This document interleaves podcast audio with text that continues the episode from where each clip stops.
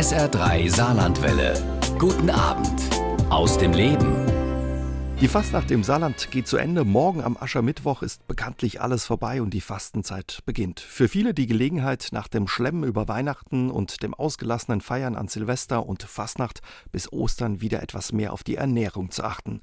Die nehmen wir heute Abend auch unter die Lupe mit der Ärztin und Ernährungsexpertin Anne Fleck. Sie kommt ursprünglich aus Schwalbach, lebt aber seit einigen Jahren in Hamburg und deswegen ist sie mir von dort zugeschaltet. Schönen guten Abend, Frau Fleck, und schön, dass Sie sich Zeit für mich und ja, unsere Hörer nehmen. Ja, schönen guten Abend und Gruß nach daheim, wie man sagt. Ja. Sie können es noch, äh, Frau Fleck, das Saarländisch? Ja, ja. Ne? Also man muss halt schon gucken, dass man nicht aus der Übung kommt. Aber ich freue mich wirklich sehr. Bin auch ein großes Heimatwesen. Ja, viele kennen Ihre Bücher zum Thema Ernährung. Ihr aktuelles heißt Schlank und gesund mit der Doc Fleck Methode. Mhm. In Norddeutschland sind sie einem großen Publikum bekannt als Doc Fleck aus der NDR-Doku Die Ernährungsdocs, aber auch im Saarland haben sie viele Fans. Zu ihrem letzten Vortrag in der Saarlandhalle kamen, glaube ich, über 200 Menschen. Ja, das hat mich sehr gefreut. Also im Norddeutschland waren auch mal 600 Leute da. Das hat mich richtig umgehauen, als ich die Schlangen sah.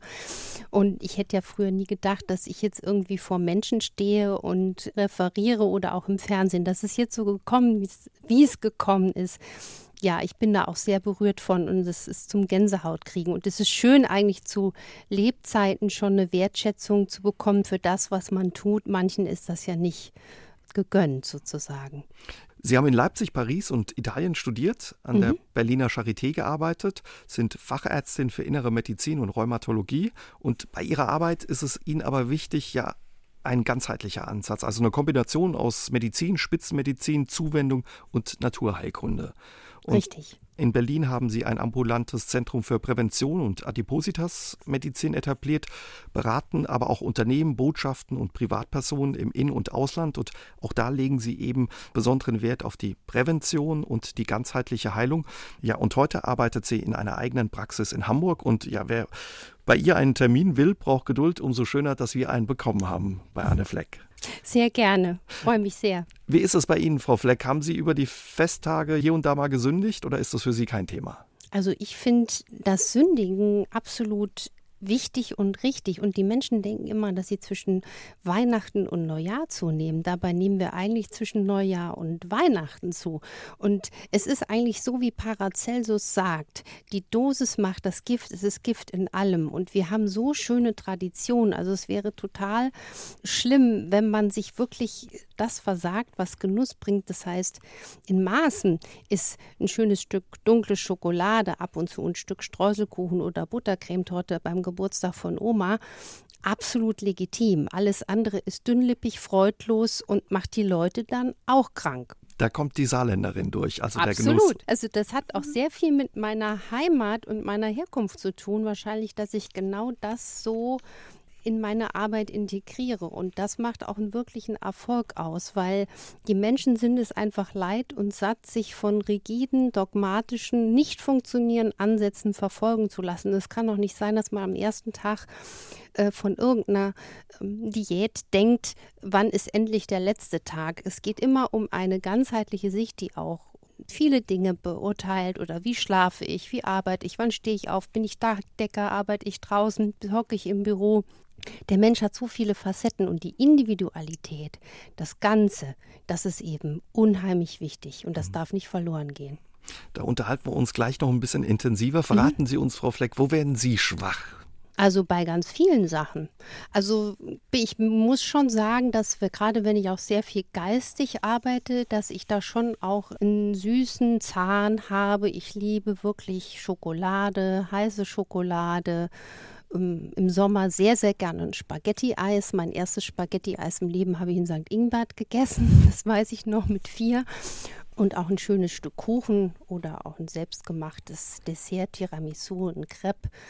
Und wie gesagt, das bewusste Genießen, das macht es eigentlich aus. Also wenn ich mir das erlaube, das Spaghetti-Eis oder das Stück Torte, dann auch wirklich genießen, dass ich was davon habe auch, ja, also den Genuss dann auch habe. Richtig, es wäre noch eine Katastrophe. Wir sind noch nur eine kleine begrenzte Zeit auf dieser Welt. Wenn man sich jetzt jahrzehntelang bei jedem Essen, was man eigentlich genießen kann. Das ist ja ein Ausdruck von Lebensfreude und Lebensqualität. Nur mit dem Gedanken quält, oh Gott, jetzt sündige ich einfach eine bewusste Entscheidung. Und wenn man zum Beispiel das, was wir jetzt hier als Sünde bezeichnen, direkt nach einer Hauptmahlzeit isst und in einer moderaten Größe, dann jubelt man den Blutzucker nicht nochmal erneut hoch. Und das ist dann auch letzten Endes für die Gesundheit und die schlanke Figur das aller günstigste. Mhm. Sie haben die schlanke Figur angesprochen. Der nächste Sommer kommt bestimmt, je nachdem, wie er ausfällt. Der eine, die andere denkt schon an die Bikini-Figur, den Besuch im Freibad. Was würden Sie sagen, was können wir jetzt tun? Vielleicht auch nach den Festtagen, nach der Fastnacht, wo der ein oder andere vielleicht ein Bierchen mehr getrunken hat im Saarland, unserem Körper etwas Gutes zu tun. Was für Vorschläge machen Sie da zum Beispiel auch mit Ihrer Doc-Fleck-Methode? Die Doc-Fleck-Methode bedeutet ja, dass es um den Menschen individuell geht. Das heißt, jeder Mensch ist anders und ist auch anders. Das heißt, jeder hat auch die Eigenverantwortung, bisschen zu schauen, was mag ich, was vertrage ich. Aber man sollte das auch mit viel mehr Gelassenheit und Coolness angehen. Also nicht wieder irgendeiner Diät nachhecheln, sondern man kann schon sehr viel nebenbei tun. Also als allererstes zum Beispiel, was ich auch in meinem Buch Schlank schreibe, da geht es ja nicht nur um die schlanke Linie, sondern um das Gesundsein, weil auch schlanke Menschen können dick sein, die sogenannten dünnen Dicken, die Tofis, die Thin Outside, Fat Inside. Und die haben genauso wie die dicken Dicken die Gefahr aus entzündlichen Veränderungen im Bauchfett. Und deswegen kriegen sogar auch schlanke, dünne Menschen Herzinfarkt, Schlaganfall, Insulinresistenz, Diabetes, Unfruchtbarkeit, Krebs etc. Und die will ich alle mit dieser ganzheitlichen Methode abholen, indem wir anders essen, was ist also gesund zum Essen? Der erste Tipp, wo wir die Ausgangsfrage hatten, was wäre mit der Bikini-Figur? Mhm. Da kommt man am besten hin, wenn man schon zum Frühstück anfängt, Kohlenhydrate zu sparen. Ein klassisches, so nennen das die Patienten Doc Fleck Frühstück, zum Beispiel Quark mit hochwertigem Leinöl, Omega-geschützter Herstellung, nur eine Handvoll Obst, mediterrane Kost, das heißt, zum Beispiel, wenn ich mir den gesunden Schlankteller vorstelle, die Hälfte des Tellers mit Grünzeug vollgepackt, also wasserreich, ballaststoffreich, volumenreich, denn der Magen ist ein Tank und will gefüllt sein und satt sein. Und eine Handteller große Portion Eiweiß. Jeder von uns hat ja eine andere Pranke, eine andere Größe der Hand. Also ob das jetzt Fisch ist oder Fleisch ist, moderat einmal die Woche oder Eier oder Pilze oder Hülsenfrüchte. Und die Kohlenhydrate, das sind die kritische Masse an Lebensmitteln, die darf man oder sollte man nur verzehren, flexibel nach der Bewegung. Das heißt, wer sich viel bewegt, der kann auch mal mehr Nudeln, Reis, Brot, Kartoffeln essen als der Stubenhocker.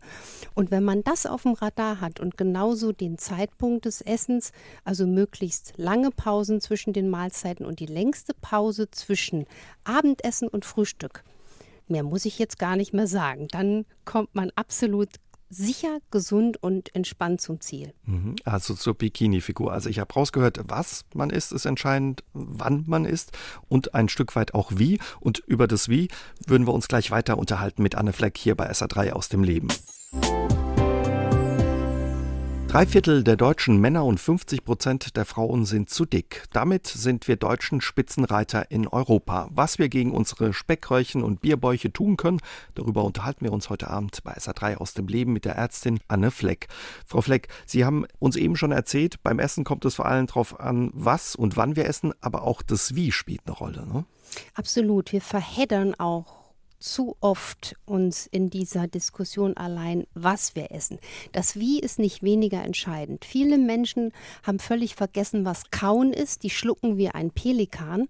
Und wenn wir kauen, ich sage immer gern, wie, bis es im Mund sabbert, dann werden wir nicht nur etwas für unsere Linie tun, weil wir einfach länger essen und uns besser sättigen, sondern wir schützen damit unsere gesamte Magen-Darm-Flora und regen die Verdauungsenzyme an. Und deswegen ist das Kauen und das Lernen von Achtsamkeit beim Essen eins der entscheidendsten, einfachsten Dinge, die wir sofort umsetzen können. Aber das ist genau das Schwierige, ne? dass man sich dann vielleicht auch wirklich auf das Essen konzentriert ne? und das Kauen nicht vergisst. Ja? Richtig, aber ich habe jetzt zum Beispiel eine Übung auch für unsere Zuhörer, mhm. die jetzt heute Abend da im Saarland und in der Umgebung sitzen. Man kann ja mal schauen, ob man eine kleine Rosine zu Hause hat. Dann könnt ihr die jetzt oder nach der Sendung mal greifen. Das nennt sich eine Rosinenübung, die habe ich auch in dem Buch beschrieben. Und die kleine winzige Rosine bringt einen dazu, wieder Achtsamkeit, fürs Leben und fürs Essen zu lernen. Man kann die Rosine dann einfach mal auf den Tisch legen und aus der Ferne betrachten. Man guckt die sich an. Wie sieht die aus? Findet man die schön? Ist die schrumpelig? Fasziniert die? Wie ist die Farbe?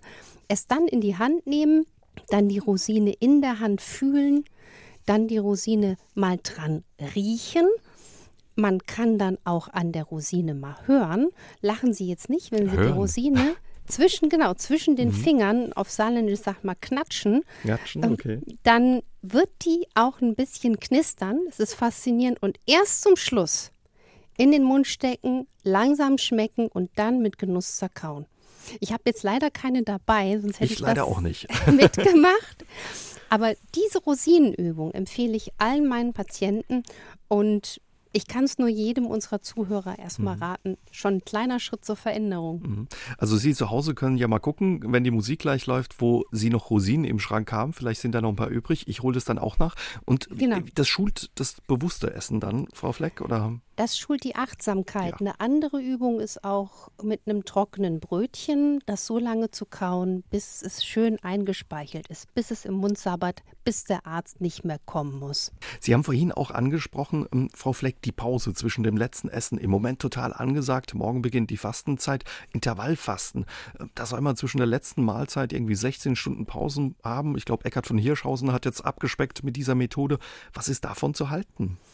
Das ist ja eigentlich nichts anderes als eine lange Pause. Das Wort Intervallfasten drückt genau das aus. Die lange Pause zwischen Abendessen und Frühstück. Und das ist klug, weil damit unser Verdauungstrakt ja auch unser Immunsystem ist ja auch das Verdauungssystem zur Ruhe kommt und auch der Housekeeping-Effekt des Magen-Darm-Trakts wunderbar funktioniert und die ganze Regeneration, Hormonproduktion über Nacht sehr gut läuft.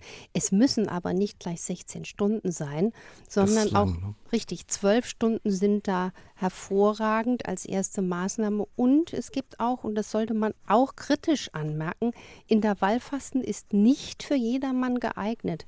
Menschen, die unter Gallenstein leiden, Probleme haben, müssen regelmäßig essen. Die könnten durch zu lange Fastenzeiten sogar die Gallensteinbildung provozieren und ähnlich ungünstig ist es für Menschen mit Refluxbeschwerden. Auch die brauchen regelmäßig kleinere Mahlzeiten. Dass also der Magen das, nicht leer ist dann. Richtig, und mhm. auch regelmäßige Eiweißshots. Und deswegen ist es so wichtig, dass man das Thema Ernährung differenziert betrachtet und auch wirklich diskutiert, wie es ist. TV-Ärztin und Ernährungsmedizinerin Anne Fleck ist heute Abend mein Gast bei SA3 aus dem Leben. Heute lebt sie im Herzen Hamburgs, aber ursprünglich kommt sie aus Schwalbach. Und wenn ich richtig recherchiert habe, Frau Fleck, haben Sie am Gymnasium am Stadtgarten in St. Louis Abitur gemacht. Richtig. Wie viel Saarländerin steckt noch in Ihnen, Frau Fleck? Sehr, sehr viel. Also ich halte auch die saarländische Flagge hier oben im Norden sehr hoch. Ich weiß gar nicht, wie oft ich schon den Löwenzahn, den Bettsächer hier verteidige und publik mache. Und auch die Freude am Genuss und die Freude zum Essen, die ist uns Saarländern schon sehr, sehr eigen. Und das ist eigentlich was sehr, sehr Positives. Ist es dann manchmal auch das, was gegen das Heimweh vielleicht hilft an Alster und Elbe, wenn sie sich nach der Saar sehen? Bisschen schon. Also das Schöne ist ja, dass Hamburg auch sehr viel Wasser hat und sehr viel gute Luft. Und was ganz interessant ist, die Nordis, die Nordlichter, die gelten ja immer so bei den Südenmenschen, wie mhm. wir sozusagen, so als zurückhaltend, verschlossen. Die sind aber sowas von herzlich. Und die Kombination Saarland trifft auf Norden halte ich besonders für spannend, weil der Saarländer mit seiner bisschen offeneren Art passt super in den Norden, weil die sind sehr, sehr verbindlich, die Nordlichter. Und das sind die Saarländer ja auch. Und deswegen glaube ich, ist das jetzt so ein schöner Spagat, den ich da gerade mache. Sind Sie ab und zu auch nochmal da im Saarland, Frau Fleck? Oder? Ja, absolut, aber leider viel zu selten, als dass es mir lieb wäre, leider. Wie ist es? Ähm, lassen Sie uns einen Sprung machen in Ihre Ausbildung. Sie haben Anfang der 90er, 91 in Leipzig angefangen, Medizin zu studieren, damals noch als eine von drei Westdeutschen unter über 500 Studenten. War eine richtige Exotin. Wie war das damals? Wahrscheinlich unheimlich spannend, ja? Richtig, wo haben Sie das denn her? Das ist ja toll. Ja, das stimmt wirklich. Und ich habe das niemandem erzählt, dass ich quasi der Wessi äh, bin. Ich konnte mich dort, und das war spannend, auch ganz gut als Ostdeutsche tarnen. Also mhm. ich wurde da immer viel so als Thüringerin oder von MacPom gehalten. Also der Saarländer, wenn er sich Mühe gibt, Hochdeutsch zu schwätzen, dann klappt das ganz gut. Und das war in der Tat spannend, auch diese kulturellen Unterschiede. Ich fand Leipzig auch insofern spannend. Ich wollte da auch hin, einfach um die Erfahrung zu sammeln, wie ist die Stadt, wo auch die Wiedervereinigung äh, den Impuls gegeben hat. Und ich wusste damals auch, dass man in den neuen Bundesländern noch der alten DDR-Approbation studiert. Das war jetzt deswegen nicht toll wegen DDR, sondern dort gab es kein Multiple-Choice-Verfahren. Das heißt, man musste noch zu jedem Professor mündlich in die Prüfung wackeln. Also das Studium war sehr, sehr hart. Und ähm, ja, für die Saarländerin, die gern Latein, Französisch, Geschichte mache, hatten dann die ostdeutschen Kommilitonen, die sehr fit waren in Naturwissenschaften. Mhm. Das war schon spannend. Aber ich hatte Leipzig sehr, sehr ins Herz geschlossen auch heute noch ne, eine spannende Stadt, wo sich viel getan hat und die sich unheimlich verändert hat auch. Ne? Richtig, Leipzig kommt, stand damals überall auf den Litfaßsäulen und heute ist Leipzig wirklich Leipzig. Das mhm. ist eine sehr, sehr schöne Stadt, lohnt ein Ausflug. Wie ist das? War Arzt eigentlich Ihr Traumberuf? Wollten Sie das immer werden, Ärztin? Das ist eine äh, spannende Frage. Ich bin immer noch ein sehr, sehr musisch kreativer Mensch, auch ein sehr, wie nennt man das, auch sehr durchlässiger, mhm. sensibler Mensch. Und ich wäre sicher auch gut gewesen, weil ich es sich auch gemerkt habe in der Arbeit in der Lehre, war ja auch lange an der Universität, die Arbeit mit jungen Menschen hat mir Spaß gemacht. Und ich wusste wirklich ganz lang nicht, was ich machen sollte. Wenn ich habe immer die Menschen ja gedacht, Mensch, toll, die wissen alle, was sie machen sollen. Ich wusste nur eins, ich will nicht stumpf in einem Büro sitzen. Ich möchte was mit Menschen zu tun haben. Es soll möglichst ein kleines handwerkliches Fach sein und es soll ein zeitloser Beruf sein und am besten weltweit machbar. Und wenn Sie die Sachen als Puzzle auf den Tisch legen, dann kommen sie ziemlich bei Medizin raus. Und dann habe ich gedacht, jetzt probierst du das mal, weil niemand in meiner Familie, also meine Eltern sind nicht im Arztberuf gewesen, aber haben auch eine sehr, sehr soziale, herzliche Ader. Also die Menschen interessieren mich einfach. Und das war dann rückwirkend gesehen doch die absolut richtige Entscheidung. Sie haben eben das Musische angesprochen. Stimmt das als Ausgleich? Malen Sie gerne? Das haben Sie von Ihren Eltern, ich glaube auch von der Oma, die hat ganz gut gemalt. Richtig, nicht nur die Oma, der Opa auch, der hat auch noch geschnitzt und Mosaike gemacht. Mein Vater malt großartig, könnte wirklich, der müsste mal eine Ausstellung wieder machen. Und meine Mutter ist so ein Universal-Genie, die malt auch, aber die ist vor allen Dingen die Hochbegabte in der Küche und als Ideenmensch. Ähm, also Kreativität äh, pulsiert bei uns sehr, sehr stark. Wenn ich, glaube ich, als Kind mich getraut hätte, Maler zu werden ich hatte mal als Kind irgendwie mit sechs so einen Malwettbewerb gewonnen. Äh, da hat mir Janusz damals eine Goldmedaille in Bonn überreicht mit dem Postminister. War ich sechs Jahre alt, da war ich so stolz, irgendwie von 150.000 Kindern. Da stand für mich fest, ich will Maler werden. Nur dann habe ich irgendwie gedacht, naja, ähm, wie willst du davon da mal die Butter und die Miete bezahlen? Und habe mich das dann nicht getraut. Ja, aber Ihre Patienten bekommen von Ihnen heute noch ab und zu ein Handout, habe ich gelesen, gezeichnet, ja? Also quasi so ein Behandlungsplan. Richtig täglich. Ich komme jetzt auch gerade aus der Praxis. Äh, da war eine Patientin, die kam sogar aus Heidelberg und die geht jetzt mit einer gemalten Übersicht nach Hause weil jeder Mensch ist anders und ist auch anders und hat auch eine ganz individuelle Art, gesund zu sein und gesund zu werden. Ich konzentriere mich ja aufs Gesundwerden und da male ich das gerne auf, weil so behalten sich das die Patienten auch äh, besser im Kopf und wer dann auch mal guckt oder auch im, im, selbst jetzt sogar in der Fernsehsendung oder auch auf der Facebook-Seite von Doc Fleck, wenn Menschen fragen, wer malt denn da die Bildchen, die mal ich selber einfach aus einer Not heraus, weil bis ich irgendein Bild gefunden habe, was im Netz zu dem Thema, was ich geschrieben habe, passt, da male ich es lieber schnell selber. Klasse. Da gucken ja. wir mal nach auf Ihrer Facebook-Seite.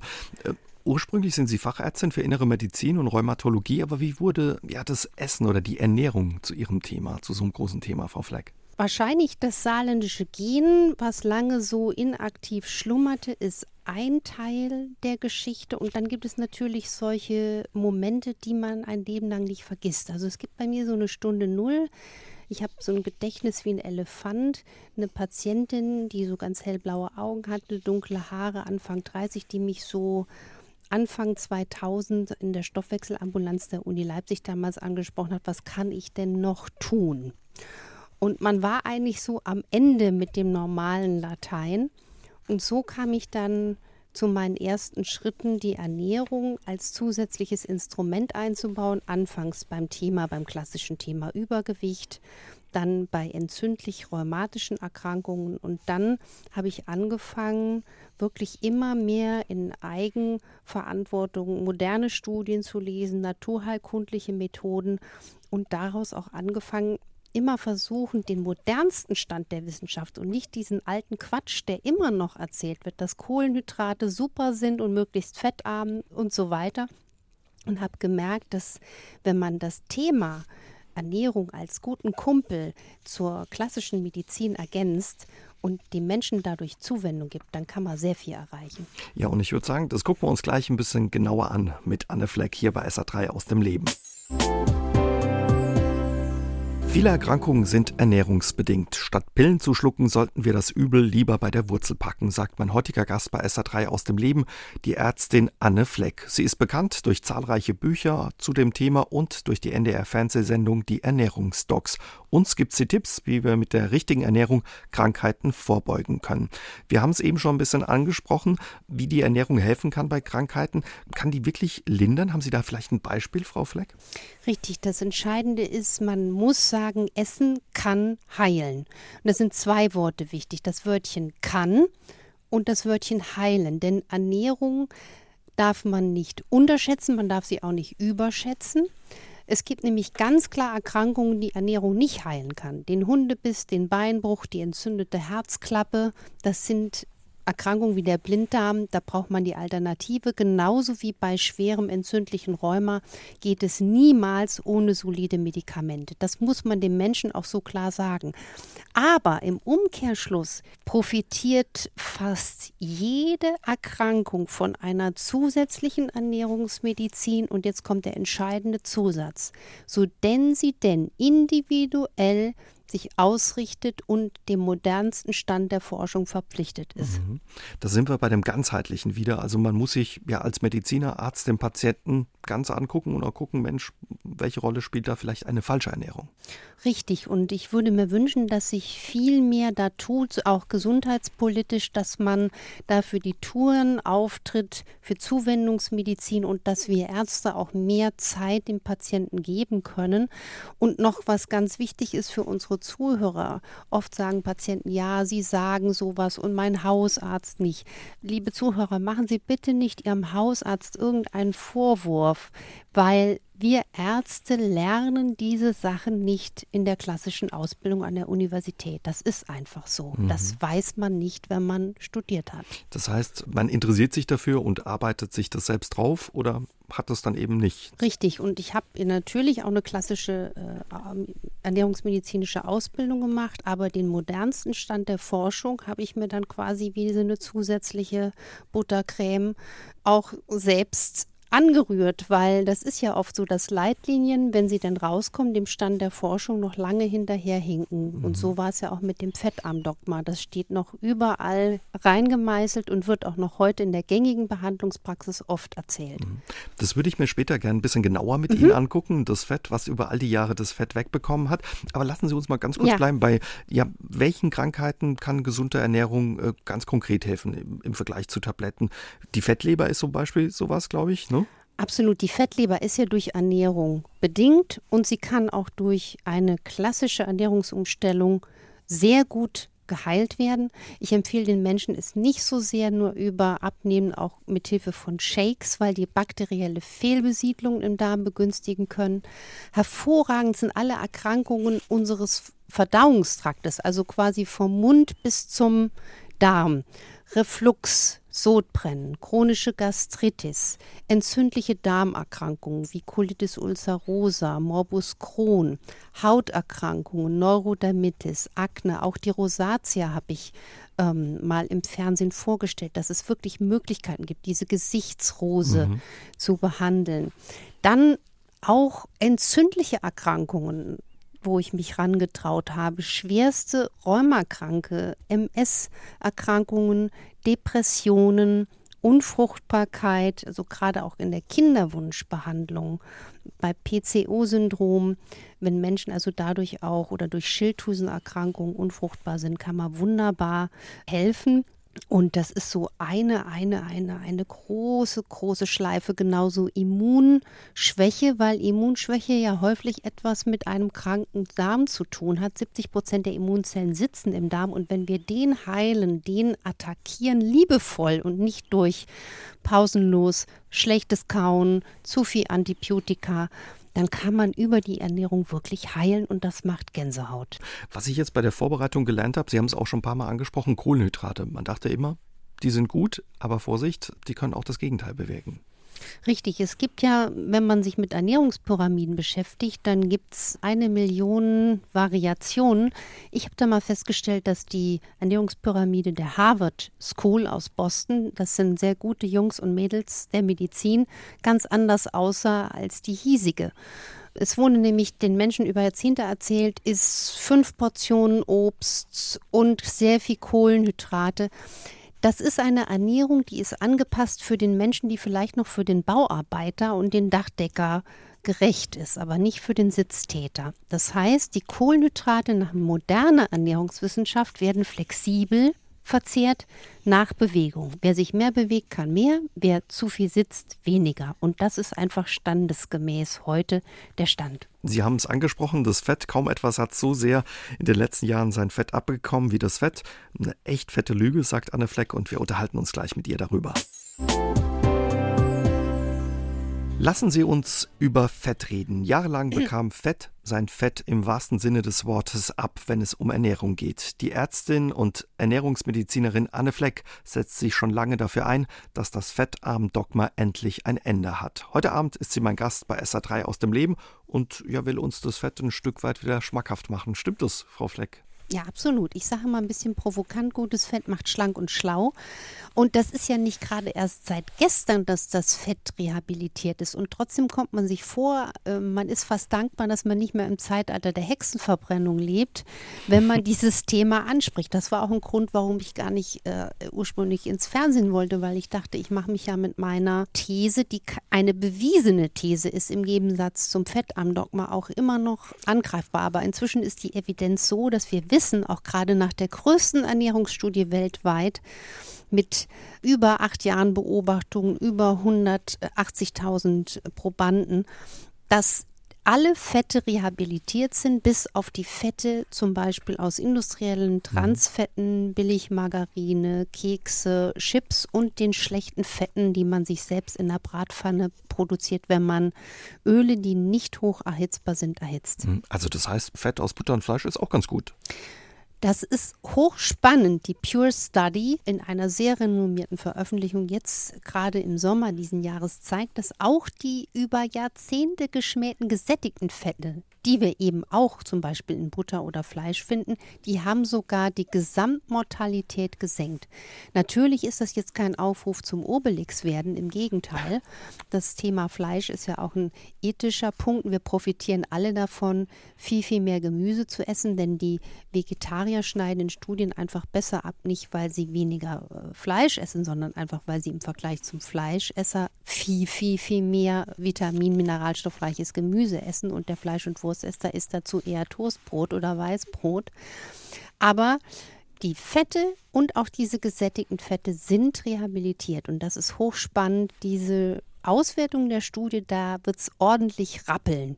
Warum sind Fette wichtig, Frau Fleck? Fette sind essentiell, genau wie die Eiweiße als Makronährstoffe. Die Kohlenhydrate kann der Körper aus sich selbst erzeugen. Da haben wir eine eigene Fabrikation im Körper. Aber Fette sind Teile auch unserer Zellmembran. Und deswegen können wir den Körper auch indirekt so viel stärken mit hochwertigen Fetten, weil wir quasi die kleinste Einheit unseres Körpers mit einer guten Ritterrüstung stärken.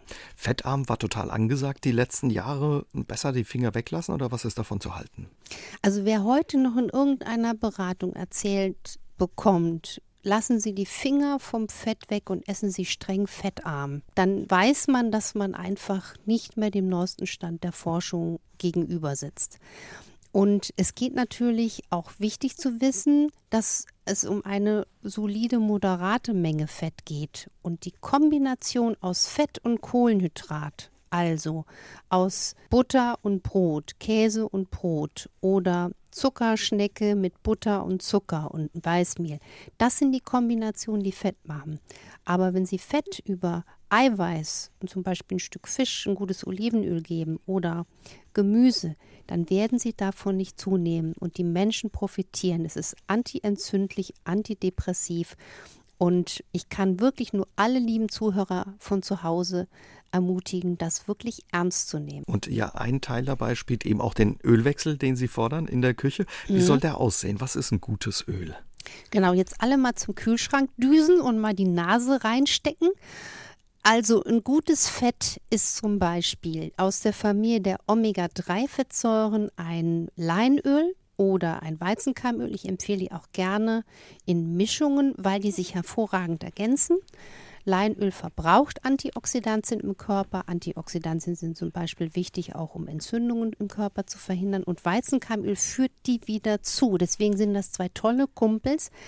Man sollte darauf achten bei Leinöl, es darf nie bitter schmecken, nie ranzig sein, weil es dann oxidiert ist und oxidierte Fette machen niedriggradige Entzündungen und die machen Gefäßverkalkung. Deswegen ist das Thema oxidiertes Fett, das ist das einzige, wo ich richtig streng werde. Und mhm. deswegen, liebe Hörer, jetzt wer noch schläft, aufwachen.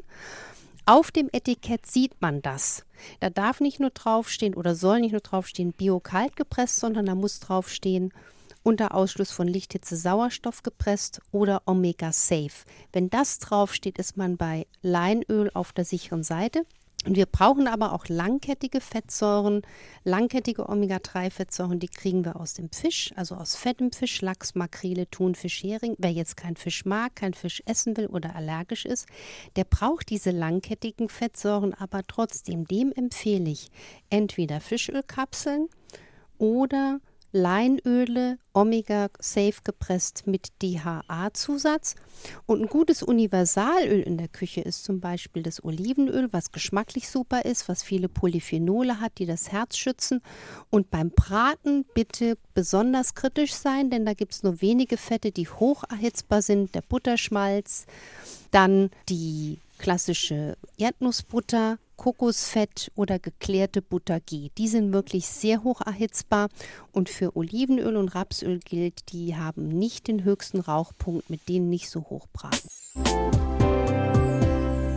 Der Darm ist der geheime Herkules des Körpers, sagt die Ärztin Anne Fleck. Heute Abend ist sie mein Gast bei SA3 aus dem Leben und verrät uns, was den Darm so stark und vor allem auch so wichtig für uns macht, auch wenn es um das Thema Abnehmung und Ernährung geht. Frau Fleck, Herkules ja, und Darm, was macht ihn so stark, unseren Darm? Der Darm ist wirklich die absolut unterschätzte Größe. Der ist ja allem ausgeliefert, was wir tun, so nach dem Motto friss oder stirb. Er ist unser Immunsystem und wir vermuten inzwischen nach Stand der Forschung, dass der Darm sogar unsere Gefühle beeinflusst. Dann denke ich immer ein bisschen lächeln, wer weiß, was unsere Politiker essen. Was kommt dann raus, wenn jemand was isst?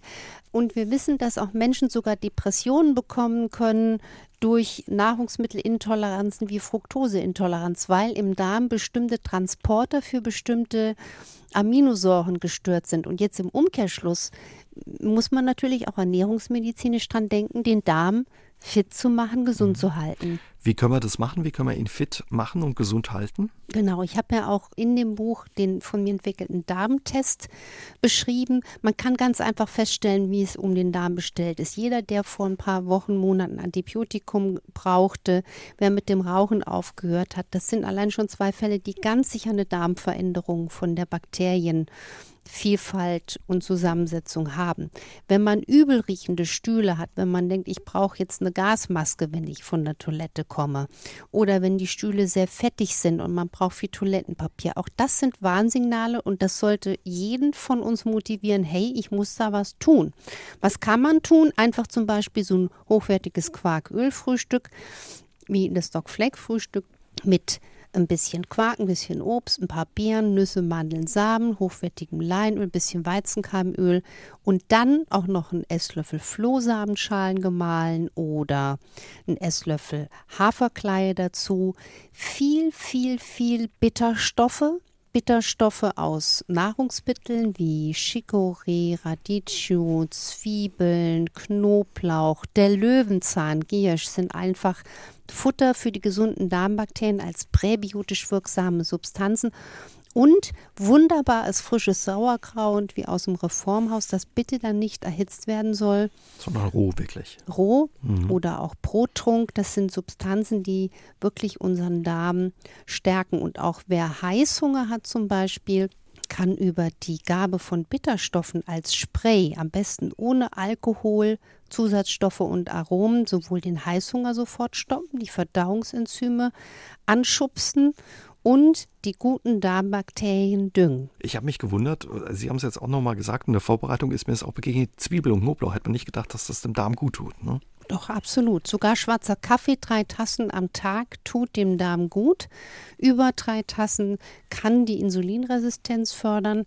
Wir haben im Kaffee sowohl koffeiniert als auch entkoffeiniert Ballaststoffe, zwar nicht besonders viele, aber immerhin einige. Und am gesündesten ist der Kaffeegenuss schwarz. Das wird viele Kaffeetrinker freuen.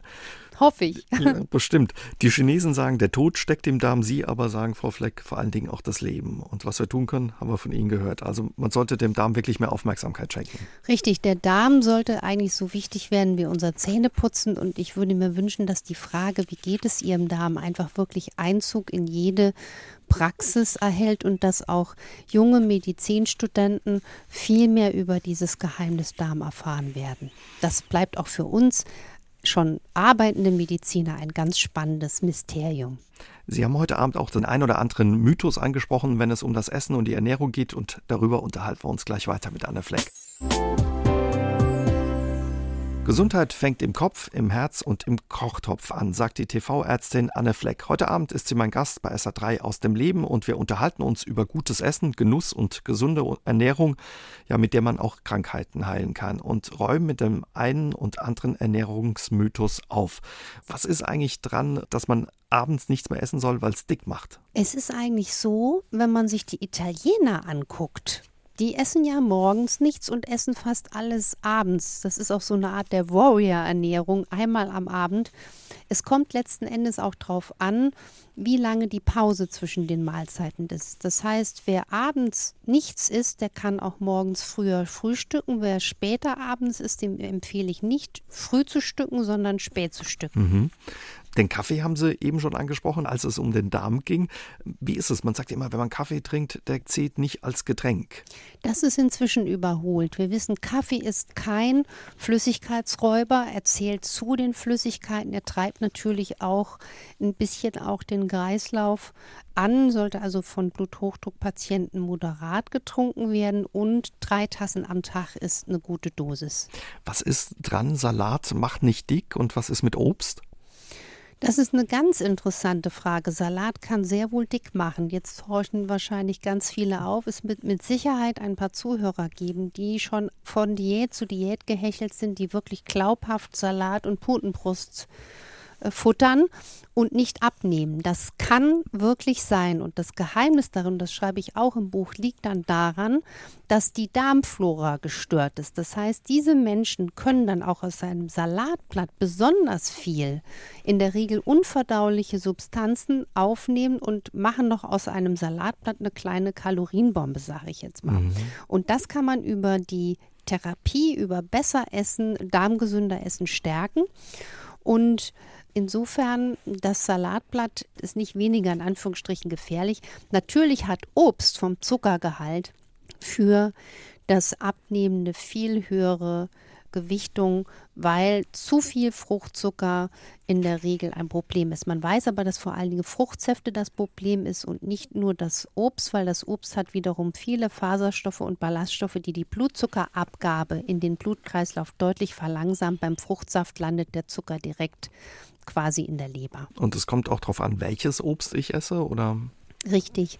Ich habe auch eine Art Lebensmittelampel entwickelt, damit man sich als Mensch orientieren kann, was schmeckt mir, was tut mir gut, was vertrage ich gut und was hat möglichst einen geringen Zuckergehalt.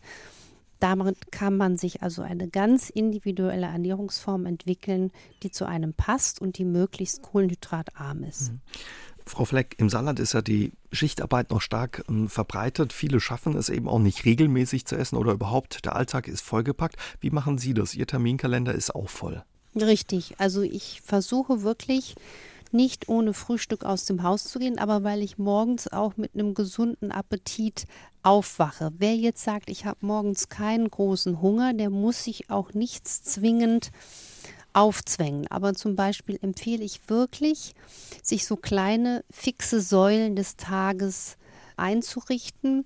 Und es gibt zum Beispiel auch Dinge, die man wunderbar mitnehmen kann. Ich muss jetzt nachher noch nach Köln in den Zug. Ich habe zum Beispiel dabei jetzt eine Banane, ein hart gekochtes Ei, eine Tüte mit Nüssen, Mandeln, Samen, damit man einfach auch ein bisschen Rüstzeug hat, bis man da ankommt. Und aber wenn ich jetzt heute früh also ein Doc Fleck Frühstück mit Quark und Öl und Obst und Nüssen.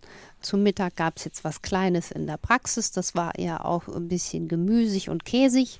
Und in der Regel koche ich mir dann wirklich abends warm und weil ich auch wenig Zeit habe, liebe ich es einfach auch ein bisschen was vorzukochen. Also so eine schöne rote Linsensuppe mit Tomatenmark, bisschen Zwiebel, Knoblauch, Koriander, Curry. Das sind ja sogar Sachen, die hat man als Trockenfutter zu Hause. Zu Hause, ja. Das kann man dann auch mal portionsweise einfrieren, vielleicht auch noch ein Stück Fisch dazu, auch Tiefkühlfisch. Und das geht dann auch so schnell, wie wenn man ein, ein Fertiggericht hätte. Mhm. Also man braucht gar nicht so viel Zeit, wie man vielleicht auch denkt. Nein, das ist ja auch mal genau mein Wunsch, die Menschen wieder zum entspannten Kochen von einfachen Sachen zu bringen, die eben nicht so viel Zeit kosten. Deswegen habe ich ja auch versucht, wirklich Rezepte immer wieder neu zu entwickeln, die wirklich für jedermann umsetzbar sind und die vor allen Dingen Spaß machen und Genuss bringen. Ja, und darüber unterhalten wir uns gleich weiter über den Genuss mit Anne Fleck. Die Ärztin Anne Fleck ist eine der bekanntesten Beraterinnen im Norden, wenn es um das Essen geht. Aber ursprünglich kommt sie aus dem Saarland und heute Abend ist sie mein Gast bei SA3 aus dem Leben. Frau Fleck, wir haben ja schon gehört, Sie sind im Herzen immer noch Saarländerin und auch gerne Saarländerin. Was mögen Sie an der saarländischen Küche oder gibt es ein Lieblingsgericht, das Sie haben? Also ich liebe über alles Horiche. Mhm. Ich esse auch mal gern ein Stück Liona. Weihnachten liebe ich Zimtwaffeln. Und ich liebe Rührei mit Bettzecher und Pellkartoffeln. Das Lö sind so meine. Genau. Mhm. Der ist zum Beispiel auch wirklich gesund, ne? Absolut. Das Absolut. Das ist ein absolutes Füllhorn an Vitalstoffen, Mineralien, Vitaminen, Bitterstoffen, ätherischen Ölen. Das ist toll. Und äh, Liona darf wirklich sein. Also sagen Sie, der muss nicht gestrichen werden das ist jetzt wirklich nicht die gesündeste Art, sich zu ernähren, ja. Und auch für die Menschen, die jetzt eher ein erhöhtes Darmkrebsrisiko haben, das sind die Menschen, die bei Wurst wirklich mit sparsamen Finger unterwegs sein sollten, genauso wie die Rheumatiker.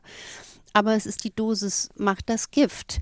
Das ist ja das, was ich wirklich jedem empfehle bewusst zu entscheiden, bewusst zu wählen und wer dann wirklich ab und zu mal auch aus Heimatgefühl und aus Lust ein Stück Leona ist, dann passiert nichts. Es wäre viel schlimmer, wenn die Seele gestresst ist und man deswegen freudlos ist und dann wird man letzten Endes auch krank. Also sich den Genuss ruhig erlauben, aber das Absolut. Maß macht das.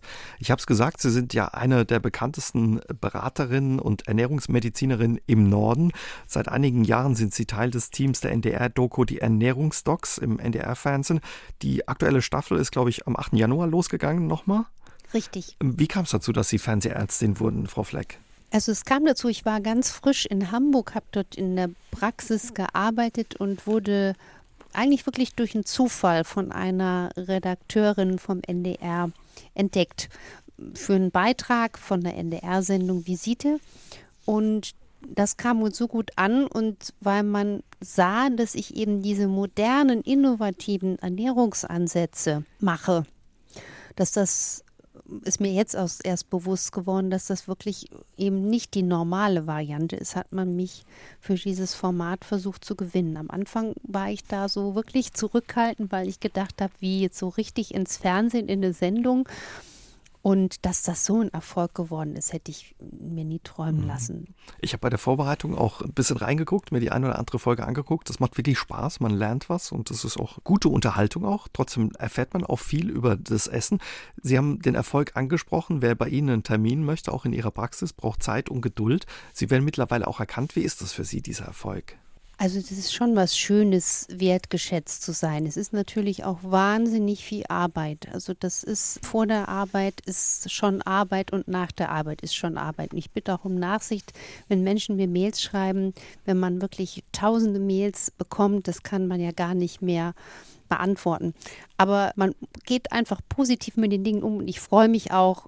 Gestern zum Beispiel ist mir passiert, dass mir in einer Buchhandlung hier beim Rausgehen eine Frau wirklich lieb ins Gesicht lächelte und sagte, sie machen so eine tolle Arbeit, sie haben uns so geholfen. Und das freut einen dann schon wirklich. Egal, ob wir durch eine Zeitschrift blättern oder durch Fernsehprogramme zeppen, früher oder später stoßen wir mit großer Wahrscheinlichkeit auf Ernährungstipps, Diäten oder Werbung über Superfood.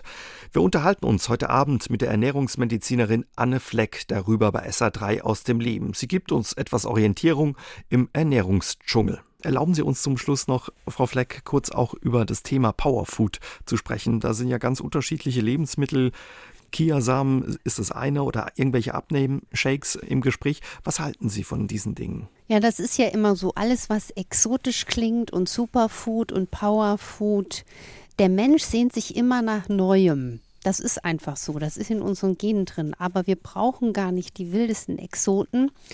Wir haben bei Superfood genauso gut heimische Hellen. Ob das jetzt der Leinsamen ist, der im Vergleich zum Chiasamen an Nährstoffdichte und Omega-3-Gehalt nicht den kürzeren zieht.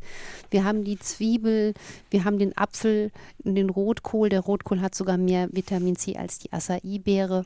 Wir haben gute Nüsse, Haselnüsse, Walnüsse, Leinöl. Also man muss nicht nur in die Ferne gucken und äh, fragwürdige Superfoods kaufen, wo man gar nicht weiß, wie die äh, belastet sind oder was mhm. da alles sonst noch dran ist. Und Abnehmshakes, da muss ich ganz klar sagen, das ist nur eine Empfehlung als Krücke für sehr, sehr übergewichtige Menschen. Ich würde dann auch das wirklich am besten einsetzen auf gezielt ärztlichen Rat und nur als Passagiere als begrenzte Hilfe, weil was viele nicht auf dem Radar haben. Wer zu lang solche Shakes auch inflationär nimmt, der kann die Gefahr haben, sich bakterielle Fehlbesiedlungen im Darm zu züchten. Das heißt, was habe ich denn davon, wenn ich zwar äußerlich schlank bin, aber einen kranken Darm, der mir dann wirklich die Tür aufschließt zu Autoimmunerkrankungen und anderen Biestern. Mhm. Das ist wichtig zu wissen. Also besser essen, entspannt, langfristig gesund schlank sein ist die deutlich gesündere Alternative. Großes Thema für viele Menschen sind auch Unverträglichkeiten, sei es Laktose, Gluten. Werden die Menschen da verrückt gemacht oder? Das ist auch eine gute Frage. Also Laktoseintoleranz sind ja immerhin 15 Prozent mindestens der hiesigen Bevölkerung. Das ist nicht wenig. Das heißt, wenn man davon betroffen ist, ist es nicht schlimm, wenn man mal ein Stück Käse isst oder ein Stück Butter. Man wird daran nicht sterben. Es hängt einfach davon ab, wie stark einem die Probleme zusetzen. Und da ist es schon klug, dass der Markt darauf reagiert und laktosefreie Produkte anbietet. Man soll sich nur nicht täuschen lassen, weil zum Beispiel gibt es Produkte, die schon von Natur aus extrem laktosearm oder frei sind, zum Beispiel Emmentaler, Tilsiter etc. Und wenn dann noch extra laktosefrei draufsteht, werden diese Produkte manchmal teurer verkauft. Und bei Gluten ist es so, derjenige, der eine nachgewiesene erbliche Zöliakie hat, der muss wirklich für andere vielleicht sogar anstrengend und hysterisch wirkend darauf bestehen, dass er streng glutenarm lebt. Also für die Menschen kann wirklich ein Krümel im Toaster, und das ist jetzt nicht übertrieben, zu Krebs führen, wenn die das nicht ernst nehmen. Aber das sind die aller, aller, aller wenigsten. Jeder andere Mensch kann ohne Bedenken maßvoll Gluten verzehren. Also mhm. da darf man nicht der Hysterie verfallen. Der Hysterie und vielleicht auch dem Geschäft, das dahinter steckt, wenn ich richtig. Sie richtig verstehe, Frau Fleck. Richtig. Zum Schluss, Frau Fleck, was würden Sie sagen, was sollten wir uns zu Herzen nehmen bei dem Thema Ernährung? Nicht mit sklavischem Gesicht rumlaufen, es mit ganz viel Freude und Genuss am Leben wahrnehmen, sich auf den Weg machen, einen Moment suchen, der zu einem passt, um eine kleine Veränderung zu schaffen, mediterrane Küche schätzen lernen, Abwechslung, Vielfalt, gutes Kauen und ein gutes Gefühl im Herzen bewahren, dann kann nichts schiefgehen. Das klingt so. Das nehmen wir uns zu Herzen, Frau Fleck. Vielen Dank für Ihre Zeit, ja und für den Termin, den wir bei Ihnen bekommen haben und bis bald im Saarland. Auf jeden Fall. Ich grüße ganz herzlich. SR3 aus dem Leben. Immer dienstags im Radio, danach als Podcast auf sr3.de.